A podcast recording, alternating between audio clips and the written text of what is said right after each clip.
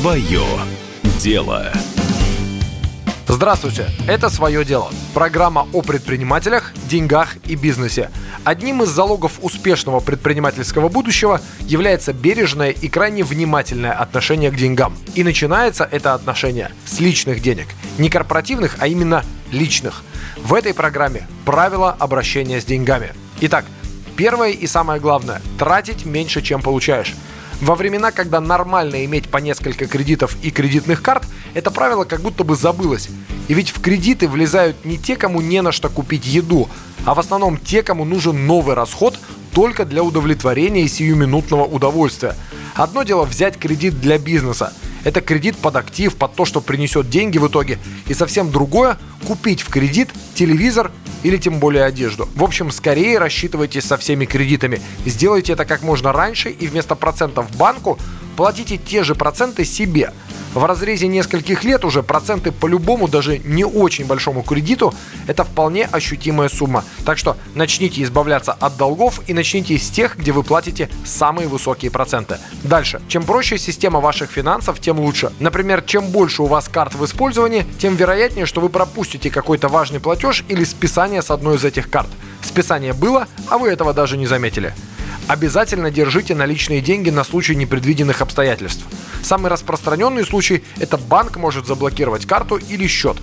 Чтобы не остаться на период выяснения обстоятельств без единой копейки, держите наличные. Составляйте бюджетный план. То есть в этом месяце я потрачу вот столько и на то-то, а в следующем буду тратить на что-то другое.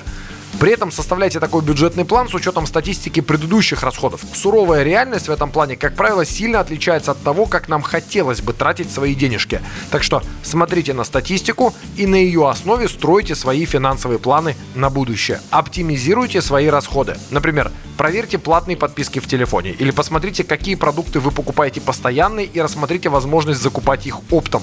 Заведите дисконтные карты в магазин, где вы покупаете товары чаще всего.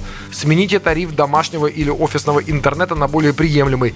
Смените автомобиль на более экономичный, в конце концов. Часто такая оптимизация может сэкономить пару десятков тысяч рублей в месяц, совершенно не меняя уровень и качество фактического потребления. Один час в неделю тратьте на анализ своих финансов, а именно на банальный пересчет всех ваших денег. Сколько лежит в данный момент на всех счетах, сколько денег вам должны те, кому вы занимали. Это ваши деньги, и вы можете на них рассчитывать, только лежат они не у вас. Сколько должны вы, и вам придется это отдать сколько зарплаты вы получите в конце этого месяца или сколько вам заплатят ваши клиенты по поставленным в этом месяце товарам или услугам. Совокупная цифра будет точно говорить вам о том, какими средствами вы располагаете в данный момент и можете ли вы позволить себе немного лишнего. На сегодня это все, что успели рассказать про деньги, которые принадлежат лично нам, а не нашей фирме. Это была программа «Свое дело». Программа о предпринимателях, деньгах, способах их заработать и сохранить.